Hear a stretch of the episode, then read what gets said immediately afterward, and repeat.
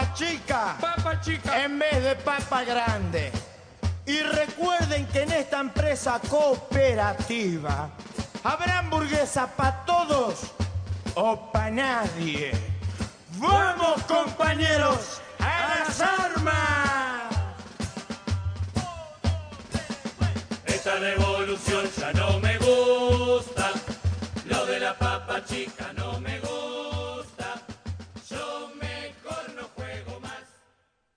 Despertate, dale. ¿No escuchas? Ya es hora. Hoy tenés tiempo. ¿Qué vas a esperar? Somos la pesadilla de quienes nos arrebatan los sueños. Despertate, che. Despertate, che.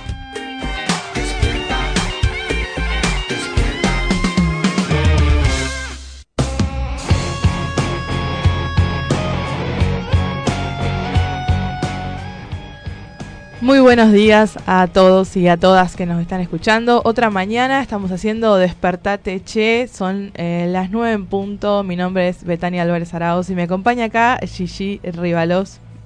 Buen día. Nunca termino de pronunciar bien tu apellido, es Eh, con está F bien, al final, está bien. ¿no? Con la colo estamos bien. Buenos Sí, días, con la cola está bien. Y Rocío también, que está allá. Buen día. Buen día, ¿cómo andan? ¿Cómo les va, chica? Muy bien, me gusta mucho, me- me gustó que dijiste que está allá. A veces dicen que está del otro lado y me genera toda una contradicción de decir cuál será el otro lado, el otro lado de la vida, el otro lado de, no sé, me genera como muchas contradicciones. ¿De Y qué lado? fue- Te empezás a preguntar de qué lado estás. Claro, es como un de qué lado estás de Matías Martín. Sí. Qué viejo eso, por favor. 13 grados dos décimas en la ciudad de Buenos Aires, fresquito, vinieron todos súper emponchados y emponchadas, la humedad 88%, la presión 1016 hectopascales, va a seguir lloviendo parece durante el todo el martes. Sí, va a estar lluvioso todo el día, dijeron. Así que mm, va a ser un martes quizás para estar más resguardado, no andar caminando tanto y qué sé yo. Pero eh, bueno, hay que seguir viviendo a pesar de la lluvia y esas cosas. Y a pesar de la lluvia también Sí. van a estar sucediendo un montón de movilizaciones en el día de hoy.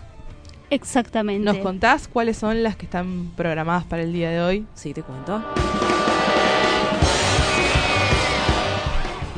El Centro de Estudiantes del Normal 5 convoca a acompañar a las 9 de la mañana, o sea, ya empezó esto, a la Fiscalía número 31, ubicada en Paseo Colón 1300 de la ciudad de Buenos Aires, a los tres estudiantes imputados por la toma del colegio en el marco de la protesta contra la Unicaba. Trabajadores de la economía popular van a estar realizando una movilización desde el obelisco hacia la ANSES y a las oficinas de desarrollo social en rechazo a la suspensión injustificada de miles de programas de trabajo y la falta de respuestas del gobierno ante la emergencia social, económica y alimentaria. La movilización comienza en un ratito nada más, 10 de la mañana. Diez y media, una movilización y un abrazo al Congreso. Esto lo realizan los trabajadores y trabajadoras de la Asociación del Personal Legislativo. Y recordamos también que la Asociación de Trabajadores del Estado, ATE, realiza un paro de 24 horas en la Superintendencia de Servicios de Salud en todo el país en reclamo de una deuda salarial que el organismo mantiene con el personal.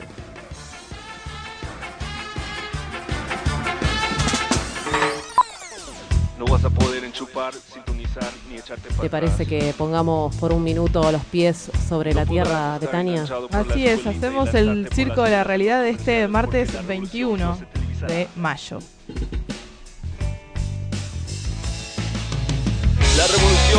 Patrocinada por Xerox en cuatro partes sin comerciales. La revolución no te mostrará fotos de Fox sonando una trompeta, lidiando una carga por parte de López Obrador, ahumada, el niño verde para escuchar discos de Molotov confiscados de un santuario de Tepito. La revolución no se televisará.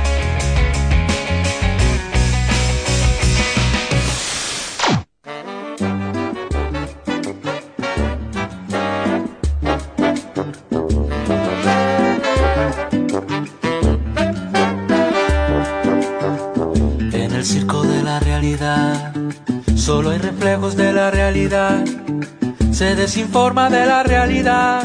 todo se compra. Julio, ¿usted es partidario con otros sectores radicales de que Macri dé un paso atrás y María Eugenia Vidal, por ejemplo, sea candidata o que se lo dispute ese espacio a un radical? Mire, yo defiendo y he defendido siempre eh, un solo periodo de gobierno. Creo que el gran error de Argentina fue haber reformado la constitución permitiendo un periodo más en aquel pacto que se conoció como Pacto de Olivos. Para llevar adelante políticas de Estado, tenés que tener mandatos cortos. La- Si no te sentís con derecho a cambiar todo, a refundar todo, a pensar en el segundo periodo, en cómo hacer para ganar la elección y no para terminar de la mejor Como manera. dice Tato, la prefiere eh, a Vidal, entonces, Julio. Como dice Tato, la prefiere a Vidal. Bueno, sí, yo ya lo he dicho. A ver, yo lo he, lo he dicho público. Muestre aquí su vanidad, haga un alto en su pudor, que mañana Dios dirá.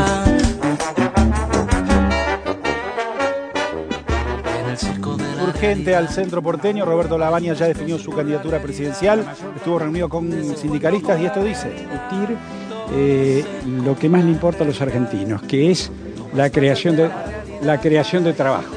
De manera tal que, bueno, tratándose justamente de una reunión con la CGT, ese fue el tema central. ¿Ha confirmado su candidatura en el día de hoy? Sí, ya lo que lo que ya lo dije, lo dije.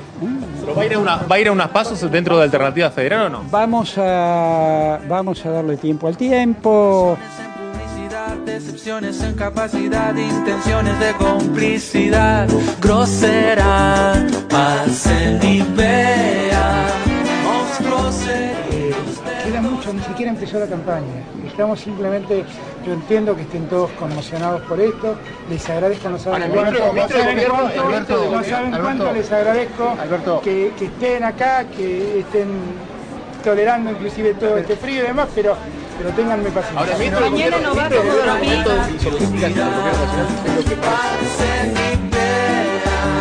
monstruos seguidos de dos cabezas.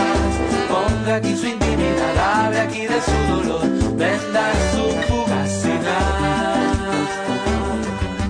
¿Por qué si es azul se paga menos y si es rosa, si es rosa, se paga, más. más.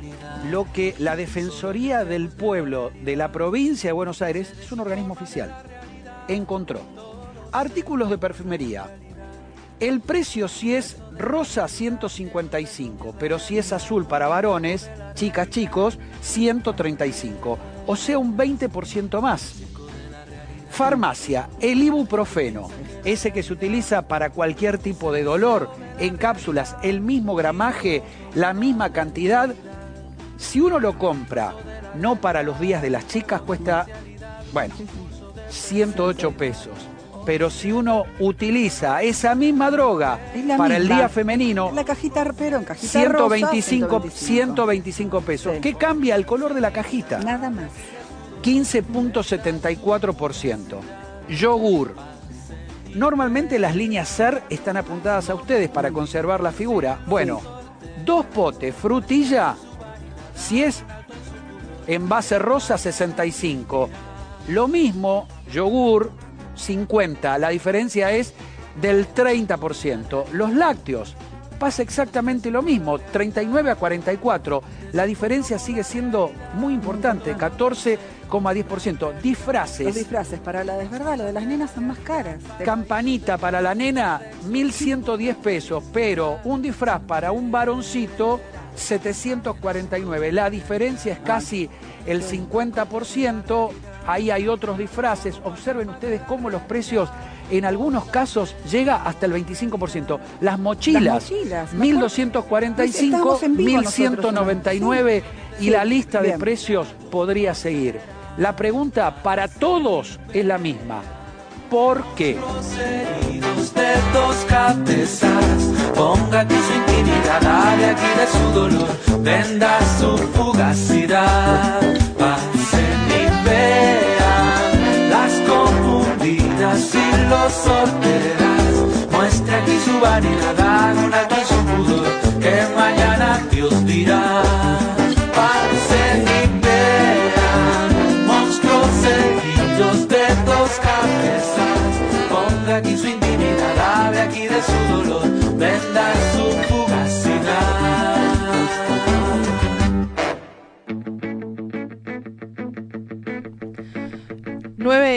10 eh, de la mañana y escuchábamos ahí el Circo de la Realidad y se ha sumado a escuchar este circo eh, Martín. ¿Qué tal? Muy buenos días, aquí, disculpen la tardanza. Buen día. Eh, te- vengo con información, con mucha información del tránsito Por eso- en por este eso momento. demorada. Sí, eh, lo que son los transportes hasta ahora a veces se complica, a veces no, ¿no?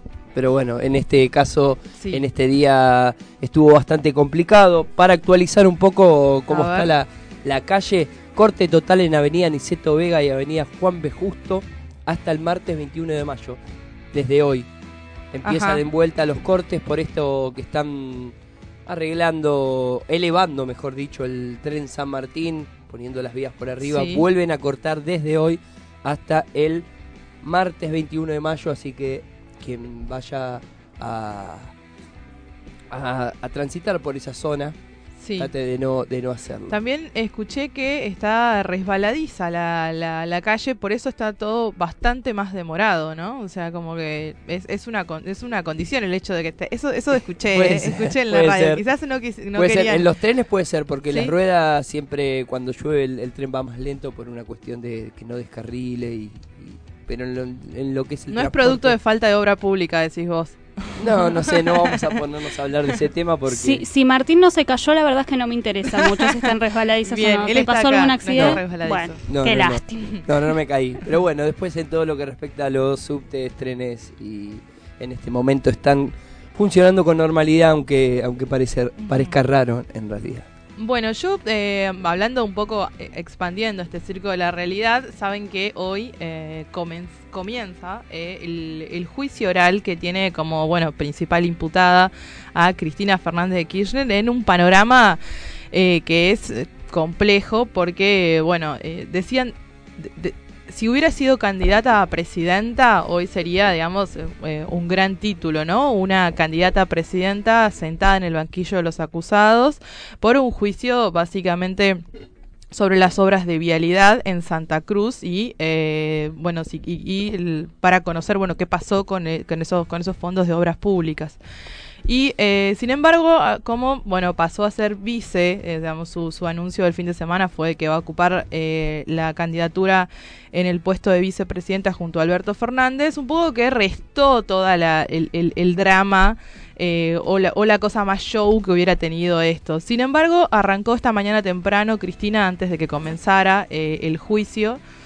eh, tuiteando algunas cosas, hablándole a, a sus a, bueno a, a sus seguidores, ¿Cómo, pero cómo también- cambió, no? El- Sí. Los tiempos en los que hoy ya se comunican directamente por directamente, redes sociales. exactamente, no hace falta ni vocero. ¿Para qué estamos nosotros, no? Los llamamos y no nos contestan y te dicen prácticamente léenos en Twitter que ahí dijimos todo bueno. Y, y alguna de las cosas que dijo, bueno, de que eh, esta, eh, ella iba a asistir hoy a un nuevo acto de persecución con el único objetivo de colocar a una expresidenta en el banquillo de los acusados. Ella va a estar acompañada también hoy por eh, otras personalidades vinculadas al kirchnerismo que también están, están eh, van a estar en este en este proceso judicial, como por ejemplo Devido, em, José López eh, y em, Amado Vudú. Amadou entre otros. Eh, otra de las cosas que, eh, que dijo en sus, en sus redes sociales es que ella no, no tenía, digamos, la, ci- la citación, digamos, que ella considera que, eh, bueno, es, es toda una, una persecución y que además no, eh, ella no tenía manera de conocer qué se hacía con las obras públicas en, en Santa Cruz porque eran todos expedientes que pasaban por un montón de procesos provinciales y hasta incluso, digamos, secretarías de obras públicas y demás con las que no llegaba a tener ella eh, conocimiento. Bueno, de todas maneras, eh, lo cierto es que arrancó el juicio hoy, que seguramente va a dar mucho que hablar, eh, y con lo más llamativo justamente de que, eh, de que bueno, de que va a ser eh, una candidata en este contexto hasta lo que hasta que termine octubre y que se sepa bien finalmente quién va a, a presidir el país eh, va a ser una candidata quien va a estar eh, protagonizando bueno un juicio básicamente por corrupción De todas maneras, Sí. aunque mm, uno estima ya prácticamente que esta va a ser la lista que, que va a competir en las elecciones Sí. generales, es en realidad también fue eh, el Fernández Fernández, ¿no? La lista Sí. Fernández Fernández es recién una candidatura a eh, adentro del movimiento Claro. para unas pasos. Sí, todavía hay dudas. Queremos que no, porque aparte, a- a- Sí. en el momento en el que se postuló esta fórmula, eh, Rossi, Muchos se bajaron. Agustín Rossi se Sí. bajó eh, y Felipe Solá también, Felipe que eran Solá los dos que buscaban eh, y que dijeron que querían ser presidenciables. Veremos si, si, si es que realmente se amplía un poco ahí la, la, la cuestión y se, y se llega a una, una gran alianza, una gran unidad, como la llaman, en la que esté, por ejemplo, eh, La Baña. La Baña Claro. no se bajó, al contrario. Ayer la ratificó. ratificó que iba a ir como candidato, así que tal vez dentro de lo que son las pasos eh, tengamos por un lado Fernández Fernández, por el otro La Baña, no lo sabemos, pero aún así todavía no hay, no hay confirmación de, de que, de que vaya a ser la, la lista, o mejor dicho, la, la, la fórmula que encabece lo que van a ser las, elecciones generales de octubre. Así es. Y entre otras de las noticias, eh, este en este caso es un viral, es un poco más, es una historia linda, aunque con final no feliz, podríamos llamarlo. Eh, no sé si vieron, eh, escucharon el, el tweet que se hizo viral de Maca Sánchez, que es, eh, Macarena Sánchez es eh, futbolista eh, de Club eh, San Lorenzo de Almagro eh, y feminista también, es tuitera, muy conocida, muy, muy, muy querida en las redes sociales. De hecho, tiene 55 mil 50 mil seguidores. O sea, un montón. Creo que ninguno de nosotros, con todos nuestros seguidores, tenemos tantos seguidores. No. Eh, y bueno, tuiteó esto, dijo, estoy buscando a una chica que hablé anoche en el aeropuerto de Seiza. Tenía puesto un short de jean, remera blanca. No sé su nombre, pero la quiero invitar a comer milanesas con puré. Retweet, por favor, para encontrarla. Se armó a partir de eso toda una cadena de, de- tweets, entre ellas eh, muchas, muchas compañeras se solidarizaron con la búsqueda, como Miss Bolivia, eh, Florencia Freijó, muchas tuiteras empezaron a, a buscarla, buscarla, buscarla hasta que la encontraron finalmente. Eh, lograron localizarla y eh, pero bueno, como dijeron, dije, una, parece que una le escribió y le dijo, ¿sos vos? Y ella respondió, sí, sí, soy yo. Eh, eh, respondió y eh, ¿qué pasó con esta, con esta chica que es, era arroba Jose, Jos- Josefina? ¿Por qué el final triste? Necesito Te cuento, saber. te cuento, te lo resumo, te lo resumo. Básicamente le dijo, me encantó la propuesta, pero tengo novia. O sea, le dijo como no, le dijo no, le- me encantaron las milanesas con puré, pero ahora no. Ay, pero que estuvo tan cerca. Estuvo tan cerca y, y, a ver, Maca bien, porque lo resolvió bien. Parece que a partir de esto mucha, hubo muchas otras interesadas en comer milanesa con puré con ella. Entonces agarró y dijo, voy a aceptar las, la- las propuestas de otras personas a comer milanesa con puré. Así que bueno, fue medio triste porque bueno, e- ese, ese match que era entre ellas dos no se dio. Pero al menos, eh, bueno, te- seguramente va a tener toda una semana con 50.000 seguidores. eh, va a tener muchas invitaciones para comer milanesa con purés. ¿Vos qué decís, Me, encantó esta hermosa historia de, De amor. amor. fallido Sí, tuitera, tuitera. 2.0. Sí, sí, sí, sí, sí. De- Debo decir que eh, obviamente estoy ocupo mucho tiempo de mi día en, en Twitter Sí. y he visto esta historia en vivo y fue bastante- Emocionante. Sí, sí, sí, es como que estábamos esperando a ver qué, qué sucedía. sí. A mí, lo que, a mí lo que más me gustó es la Creo que propuesta. hasta a Josefina la, la, la, la seguí, no, no la seguí, pero la, la stalkeé todo. o sea, obviamente me puse a mirar toda la historia de Claro, yo creo que ahí si Maca hubiera tenido eh, el nombre de la, de la de la de esta piba podría haber stalkeado y se podría haber dado cuenta que estaba en pareja y ya viste no no amagás, si ya si estás en pareja y ya está, no no voy a ir a dar perdido por perdido, ¿no? O no sé qué harían ustedes. Yo No, no, no. Yo tampoco Yo haría- no, yo no publico nada. Pero qué correctos que somos en esta radio todos, ¿eh? No, no, yo no, yo no haría nada al respecto. O sea, obviamente si tendría el nombre me fijaría y en el caso de tener el nombre y ver que está en pareja no, no ¿Y les parece piola la propuesta de milanesas con puré? No, Yo le agregaría no, no como huevo carne frito yo, o algo pero- así. Ah, vos no comés carne, uy, Ah, sí, sí. Yo estoy complicado, pero además es una, milale- una Milanesa milanesa de de, soja. de berenjena y está todo bien. De berenjena con puré o con otra guarnición. No, el puré está bien. Bien, perfecto. Ya Bueno, saben, ya- ya te lo entonces. pedimos, ya te Claro. lo pedimos. ya- ah, Pero ah, no puré chef porque tiene mucha leche, eso, sino puré, puré real. Bien, bien. Entonces, eh, hasta las 10 los vamos a estar acompañando haciendo Despertate Che. Eh, vamos a escuchar algo de música. ¿Con qué nos vamos? ¿Qué te parece Ah, si para. escuchamos Sí. para, para levantar un poco la mañana a los auténticos decadentes. Arriba, Con total. Mon Laferte cantando Amor. Bueno, queridísimo, para la próxima canción tengo el placer de presentarles desde Chile a la señorita Mon Laferte.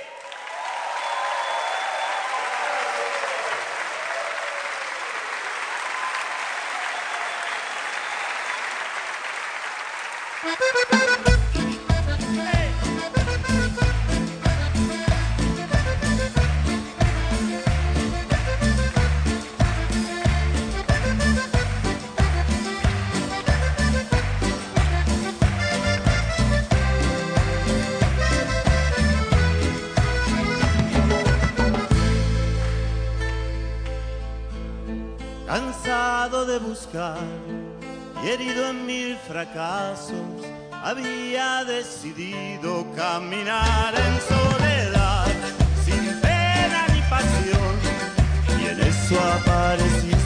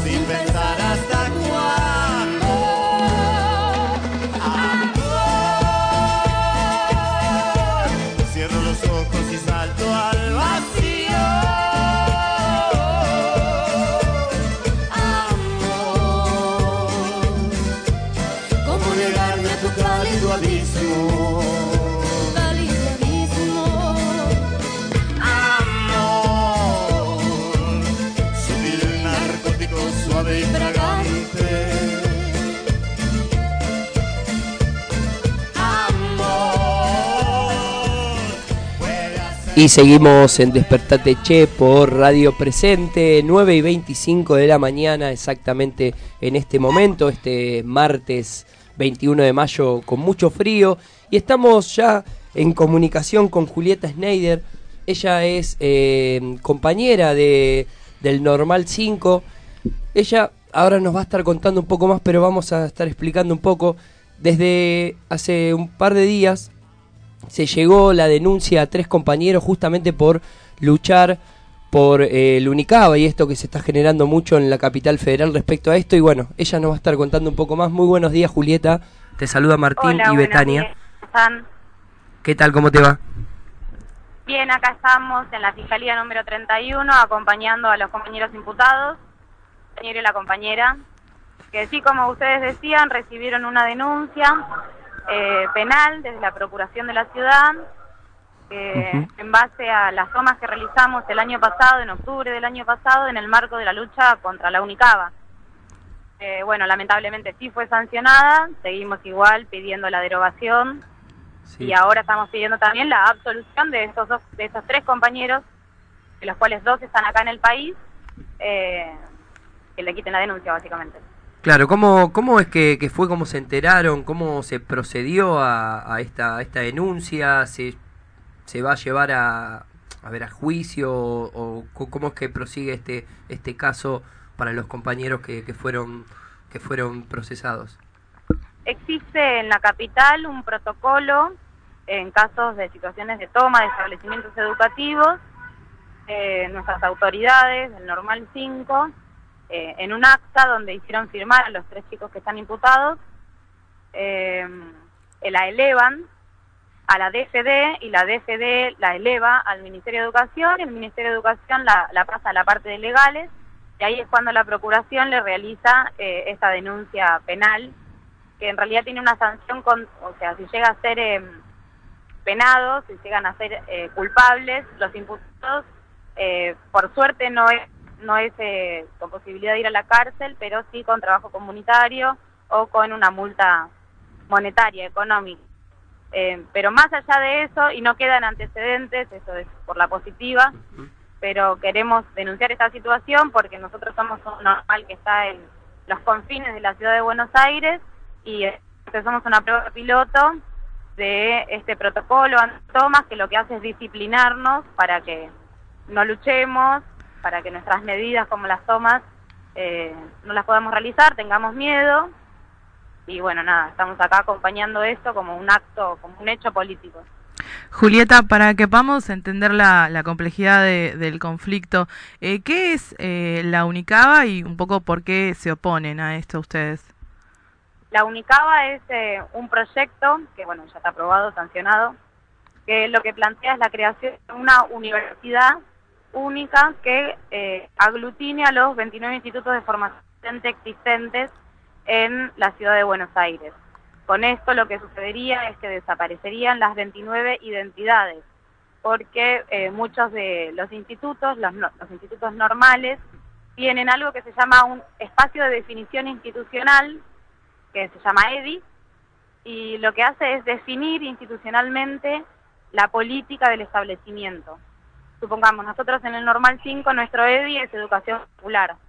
Eh, después hay otros, el Juan B. Justo, su EDI, su espacio de definición institucional son artes. Claro. Y así hay de educación para eh, adultos, hay, no sé, diferentes, diferentes EDI. Esto desaparecería, también desaparecería la autonomía en cuanto a los consejos directivos. La autoridad máxima sería dispuesta por eh, a dedocracia, no iría a concurso. Eh, los docentes que son profesores, que estudiaron en profesorado, no podrían ejercer porque como es una universidad deberían de ser licenciados universitarios. Eh, bueno, y después de trasfondo están eh, los, los concursos, los concursos, ¿cómo se llama? Ahora no me sale el nombre. Bueno, hay un montón de cola en base a la creación de esta Unicaba, que, toda la- que fue en consulta, que fue un proyecto que nada, dijeron esto va a suceder así, eh, y nos levantamos, alzamos la voz, dimos una lucha enorme, y de una manera, o sea, se- nosotros sentimos que no fracasamos, porque salimos a las calles y porque dimos a conocer el conflicto, Claro. pero lamentablemente sí fue sancionada. Nosotros sabemos que la reta ahora dice, ya nos avisó de antemano que la reforma que viene es educativa y de la mano de la UNICABA, de la mano de la Secundaria del Futuro, de la mano de denunciar a compañeros que son representantes de una medida de lucha de todo un colectivo, que fue el nuestro en este caso, y el de todo el profesorado, o sea, como negra. Entonces necesitamos alzar la voz nuevamente.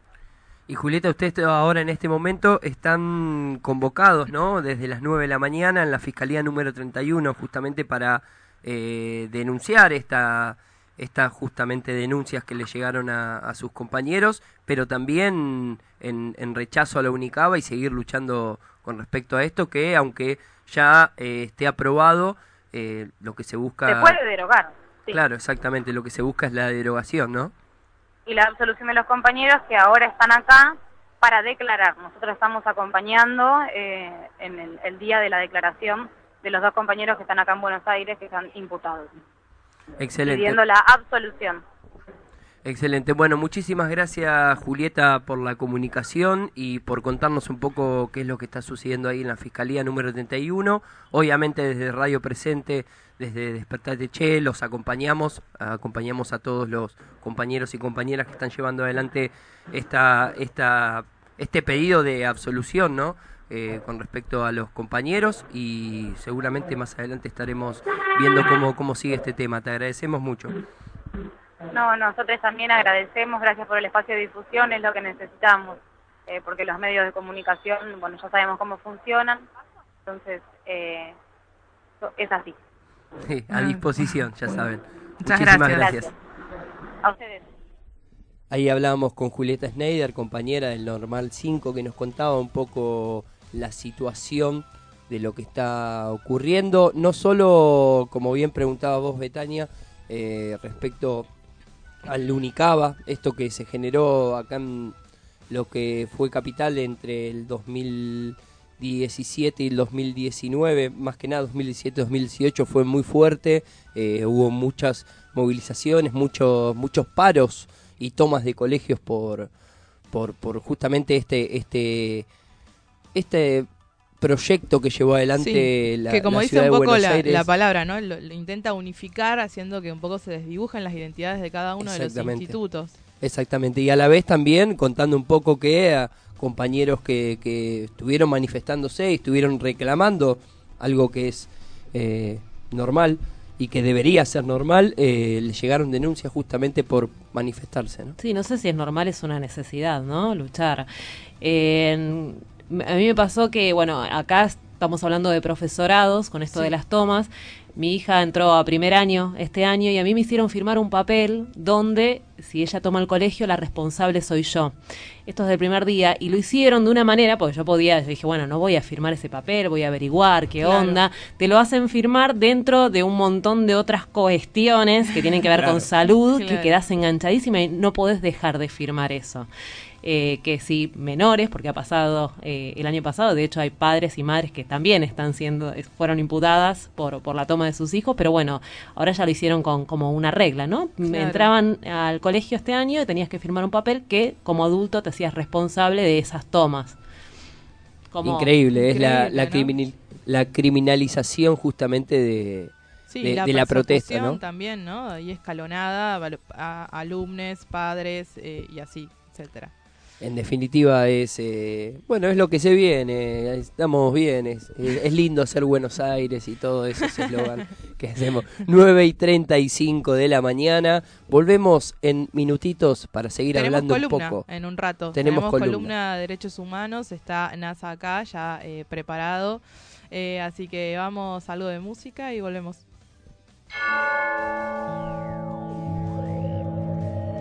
Soy Marlene Guayar, soy de Argentina, eh, activista travesti. Bueno, Santiago Maldonado, un desaparecido, asesinado y ocultado los motivos de su muerte por un Estado genocida, un Estado hoy genocida. Nos identifica mucho a los travestis porque es un desaparecido, un asesinado por luchar. Santiago, presente. En la lucha por nuestros derechos, digamos presente, digamos presente. Que la gorra no te zarpe. Las razones de una detención pueden ser acusación de cometer un delito, una falta o contravención o averiguación de identidad o antecedentes. Deben permitirte llamar inmediatamente a un familiar, abogado o persona de confianza. Saber te hace más libre. Conoce tus derechos y hacelos valer. El Olimpo fue uno de los más de 500 centros clandestinos de detención que funcionaron en el país durante la última dictadura militar, a cargo del Batallón 601, bajo la órbita del primer cuerpo del ejército. En él actuaron fuerzas conjuntas, formadas por Ejército, Policía Federal, Policía Bonaerense, Gendarmería y Servicio Penitenciario. Emplazado en un predio ubicado entre las calles Ramón Falcón y Olivera del barrio de Floresta, ciudad autónoma de Buenos Aires, funcionó entre agosto de 1978 y enero de 1979. Luego, y hasta el 2005, el predio estuvo a cargo de la Policía Federal Argentina.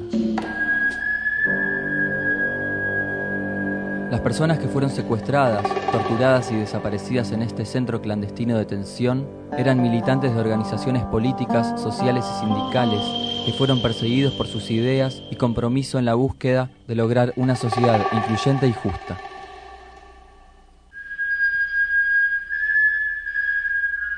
...500 personas estuvieron detenidas. Partir de 1996, los vecinos del barrio, junto a sobrevivientes y organismos de derechos humanos, comenzaron a organizarse para que el espacio se transforme en un sitio de memoria. En 2005, en respuesta a tan persistente lucha, el Estado Nacional decidió el desalojo de la Policía Federal del predio, convirtiéndolo en un sitio de memoria.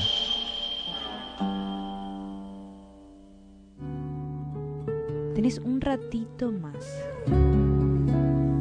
Despertate, che.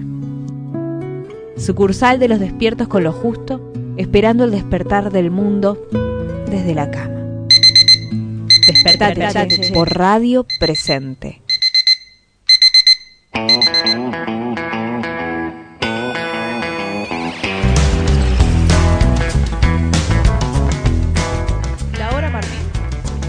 9.37, faltan. Sí, ¿no? estaba, estaba, diciendo, estaba contando a ver si decía 9.37 o decía que ya faltaban casi 20 minutos para la finalización del programa, pero bueno, viste, son los Sí, recursos que uno sí, utiliza sí, y cuando se queda tildado pierde, pierde.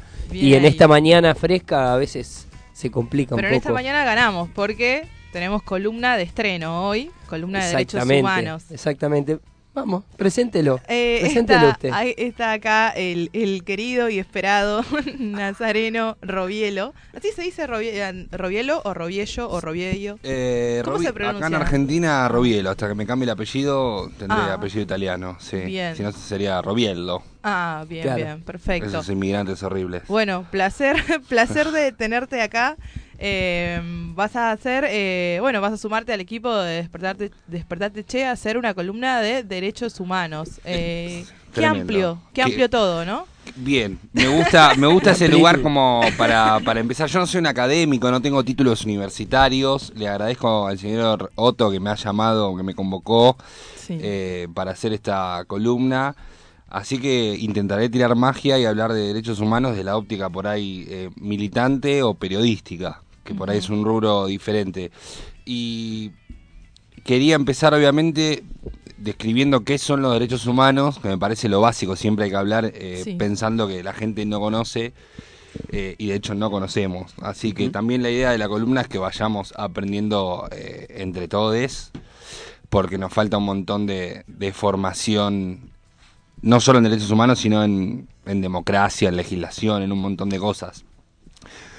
Los derechos humanos eh, se formaron ya hace muchos años, ¿no? La Declaración Universal de los Derechos Humanos fue proclamada por la ONU en 1948. Mucho tuvo que, que ver las cagadas que se mandaron eh, los nazis con Adolfito, que se ve que mataron un par de, de millones de personas eh, en Alemania y Europa y a partir de ahí dijeron hay que regular porque hay situaciones que no podemos volver a, repetir.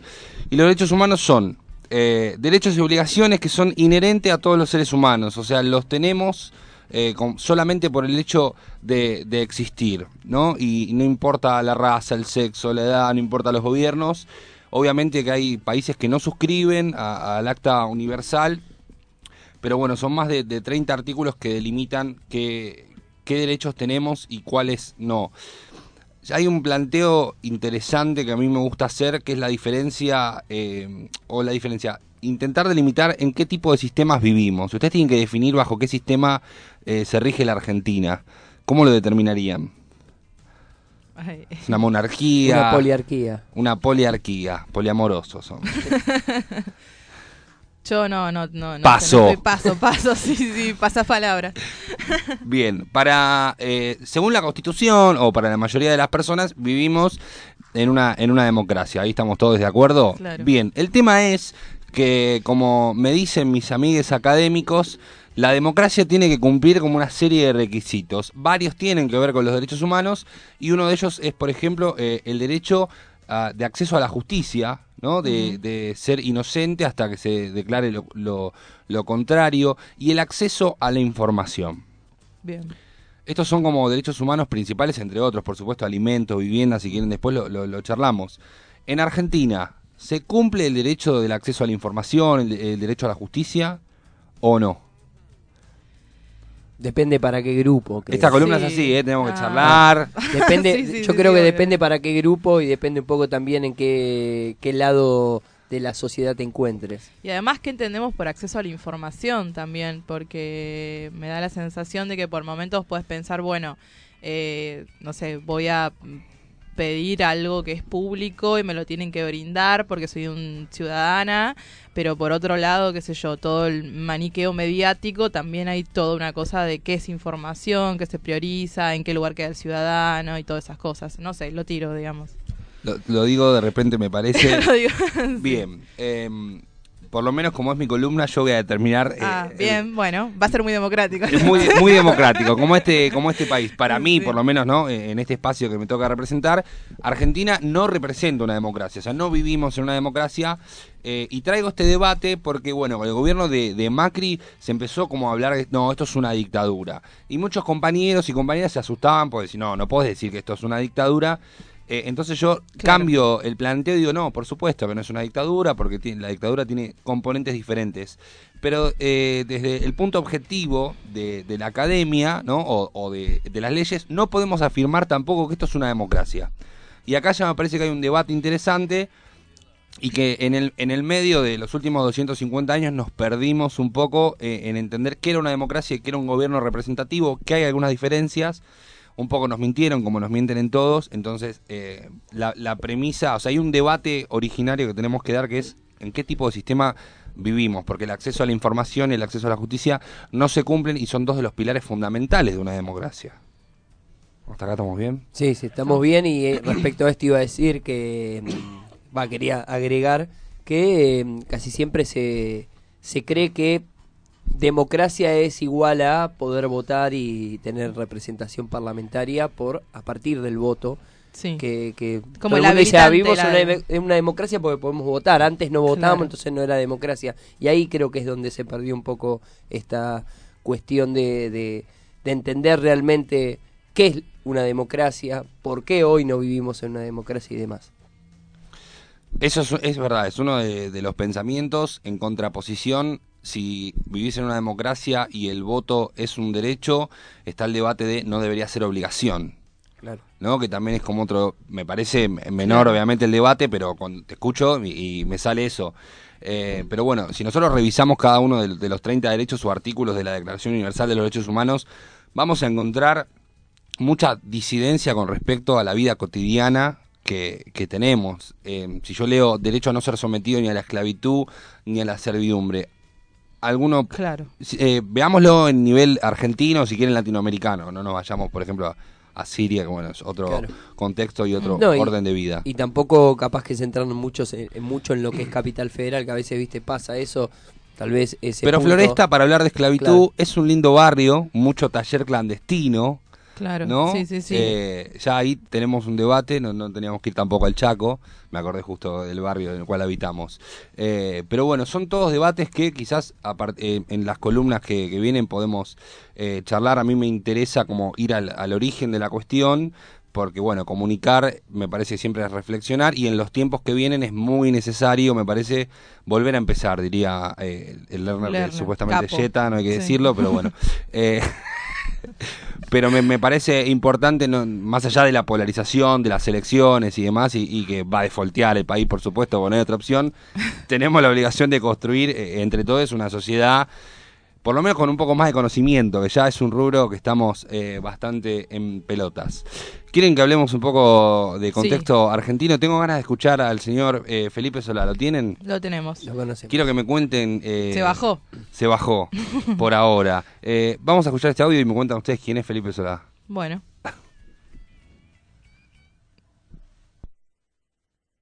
Hay una directa relación entre la decisión política y la actitud policial. No existe esa idea de que, bueno, son policías, están en la calle y le pegan a cualquiera. No es cierto, se lo digo después de ser seis años gobernador.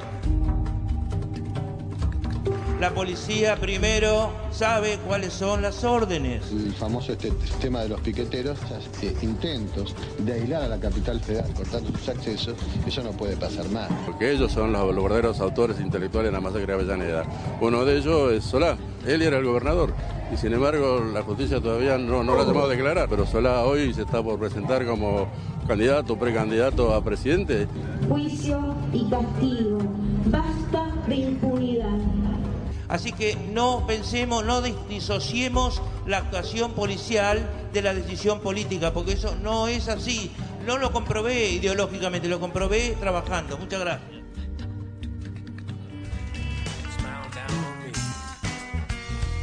Entonces, escuchamos a Felipe Solá. Al señor Felipe Solá en lo Sí. que eran las sesiones de diciembre de 2017, que no sé si recuerdan, 14, 17, 18 y 19 hubo represión en el Congreso por lo que era Sí, el sí. tratamiento de, de la reforma previsional. Lo interesante de este audio, si yo fuese juez, que por supuesto no lo soy, apenas tengo título secundario, es que Solá con este audio como que se pone un poco en la escena del delito. Cuando nos referimos eh, a lo que fue la masacre del puente Purredón, que terminó con la muerte de Costequi Santillán, Santillán. una causa que hasta hoy no está eh, para nada solucionada, digamos, eh, de hecho hasta hace poco estaba sin, sin abogado la causa, bueno, todo un mambo que su- suele suceder con, con la temática de derechos humanos. Pero me interesaba escuchar este audio que obviamente circuló y circuló y el video y por ahí muchos compas que pertenecemos como al, al arco de, la movida popular, no quiero decir de izquierda, pero nos seguimos definiendo por eso, lo estábamos circulando, porque es interesante que la propia persona se ponga eh, como responsable político de un, de un hecho que no reconoce eh, y no, no podemos vivir también como en una democracia que tenga un, un algoritmo que dé responsabilidad a la reta, pero no a Felipe Solá.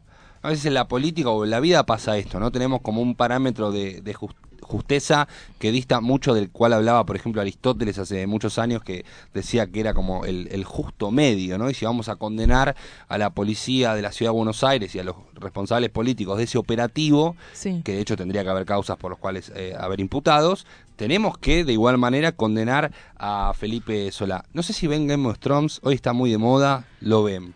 Eh, yo no, pero Yo sí. Martín sí. Bien, eh, yo vi el último capítulo, técnicamente no podría spoilearlo, pero bueno, lamento, me sirve mucho. Eh, obviamente que es como una serie muy política y sirve la, la comparación. Esta chica, la protagonista Daenerys Targaryen, eh, yo siento que representa como a Cristina. Y que ella en un punto de Cristina la serie... también sienta que representa a ella. En algún momento lo dijo. Genial. me- Ay, gracias, Cristina. Gracias por tanto. Yo siento que, que en el último capítulo. No pongas gracias a Cristina.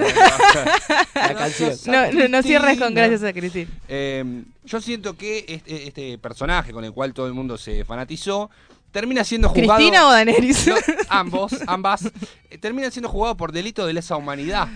Y lo, lo importante de cómo funciona nuestra subjetividad, cómo un personaje, una serie, eh, nos aliena, pero la vemos distante a nosotros, pero si traemos los hechos a nuestra realidad, no vamos a querer que suceda lo mismo, más allá de que nadie quiso el resultado de, de- la- de esta serie, comparaba eso, como en la serie una persona que cometió delito de lesa humanidad, sin importar, eh, digamos, su función en la vida pública, terminó siendo condenada de alguna manera y en la vida real si proponemos lo mismo y decimos Cristina o Felipe Solá tienen que estar condenados por delito de lesa humanidad, tenemos ya un debate, no como No, súper... prácticamente te linchan. No, sí, pero hay que decirlo, a Felipe Solá le cabe una responsabilidad política y, y quise hablar de él no solo por la causa de, de Darío y Maxi, que es como muy famosa, sino por también por la masacre de Magdalena. Yo trabajo en el ámbito carcelario eh, y hace muchos años murieron 33 compañeros en una cárcel, como mueren en todas las cárceles del país. Muchas veces te dicen, los medios te cubren como que hay un motín. Sí.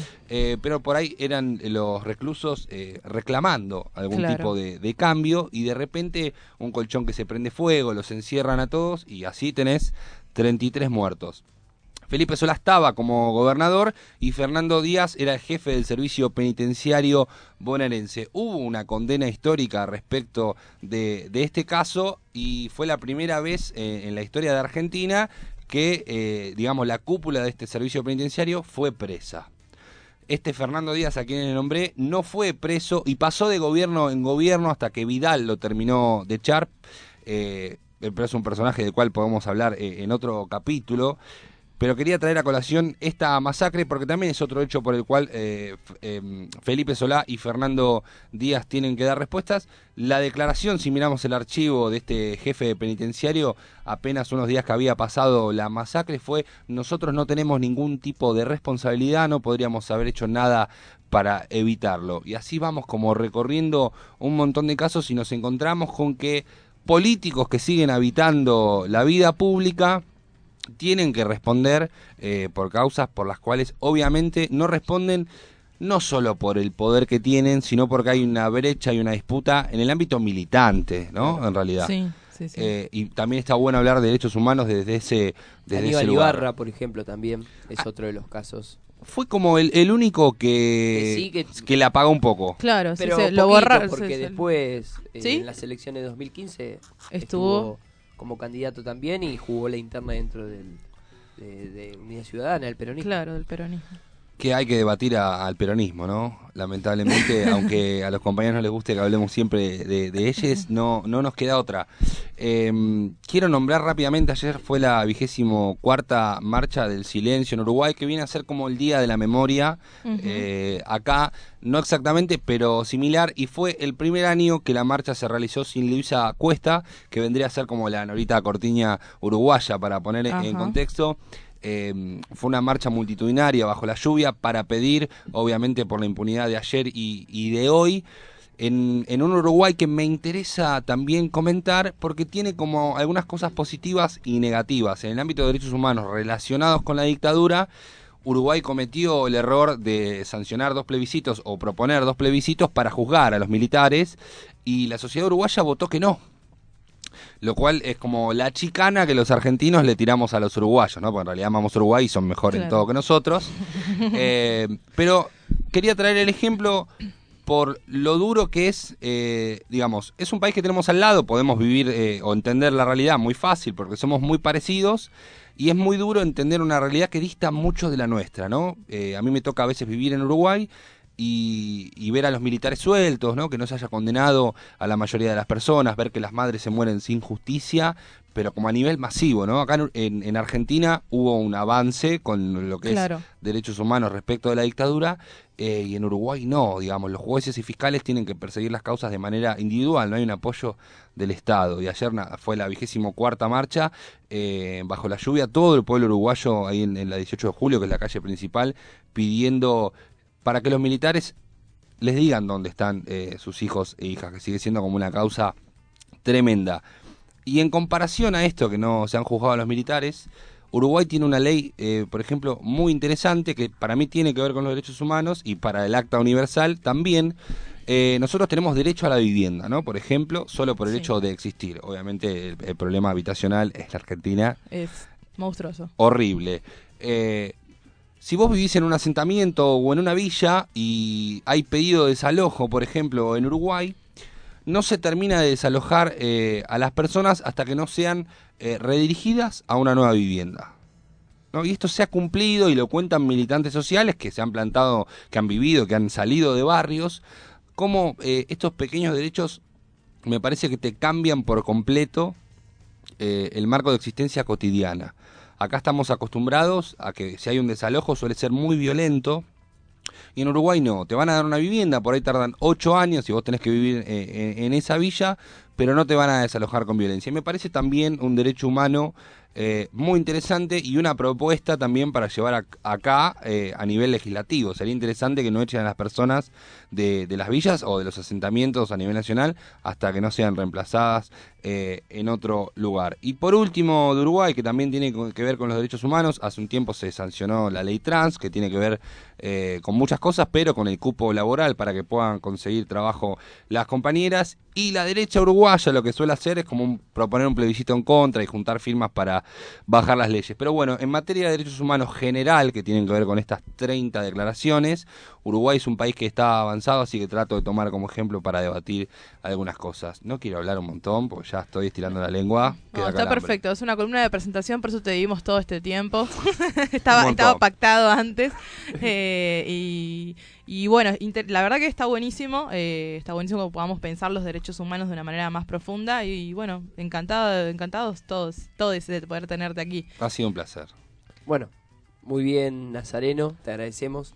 Eh, ¿Cuándo te vemos de vuelta? El martes que viene. ¿El martes que viene? Sí, sí, el martes ¿De que qué viene. vamos a hablar ya? Te, te mato, ¿no? ¿De qué, de qué quieren hablar? Te aprieto, ¿no? Eh, a mí me gusta igual que me digan eh, que sea colectivo, que propongamos de, de qué hablar. Hay tantas cosas, sobran cosas de qué Bueno, hablar. me gustó esto último que hablaste respecto a Uruguay y en cuanto a el como el, el- el- el pacto y la- los 30 puntos, qué países están más cerca de cumplirlos y qué no. Me gusta. Bien. A mí Capaz me gusta Uruguay también, así trabajo. que podemos hablar de Uruguay sí, acá siempre. somos todos eh, uruguayitos. Bien, bien, como una comparativa de, de derechos Claro. humanos por países. Claro, no capaz de los para ver- 600 268 No, no, países, no, pero... no, pero Claro. por lo menos los cercanos. Chile, Sur. Bolivia, Bien. Brasil, Argentina, que son los que sufrieron, aparte, realmente lo, lo que fue los 70, los Las 80, dictaduras. Plan Cóndor, y todo sí. eso que tal vez es muy interesante. Perfecto. Te agradecemos mucho, Nazareno. Y ahora vamos a escuchar la última canción del programa para después volver y despedirnos. Vamos a escuchar a De la Gran Piñata con 30.000 luces.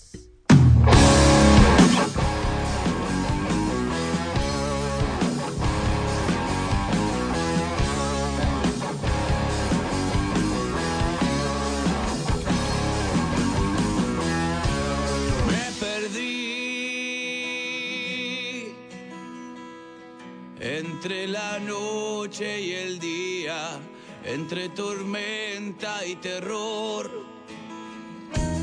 Noches duras,